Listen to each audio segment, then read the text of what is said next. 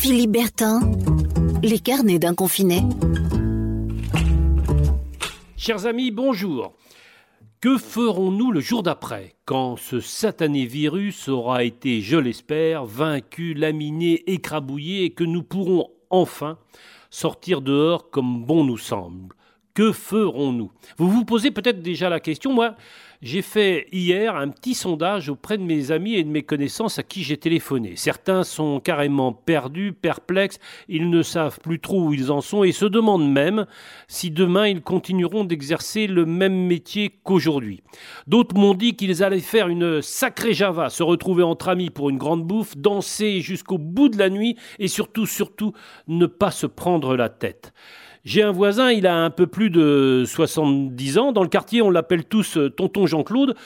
Il m'a dit qu'il aimerait bien euh, repartir euh, au Macumba. Alors je lui ai dit, mais, mais c'est quoi le, le Macumba? Et il m'a dit, bah, c'est la discothèque de mes 20 ans. Et je lui ai demandé, mais elle existe encore, cette discothèque, le, le Macumba? Il m'a dit, je, je ne sais pas, mais j'aimerais bien tout de même. Bref, retrouver ses, 20 ans, refaire ce qu'on faisait avant ou alors changer carrément de vie Telle est la question et j'ai comme un petit pressentiment qu'on a encore un peu de temps pour y penser. Portez-vous bien, prenez soin de vous et à demain. Philippe Bertin, les carnets d'un confiné. Podcast by Tendance Ouest.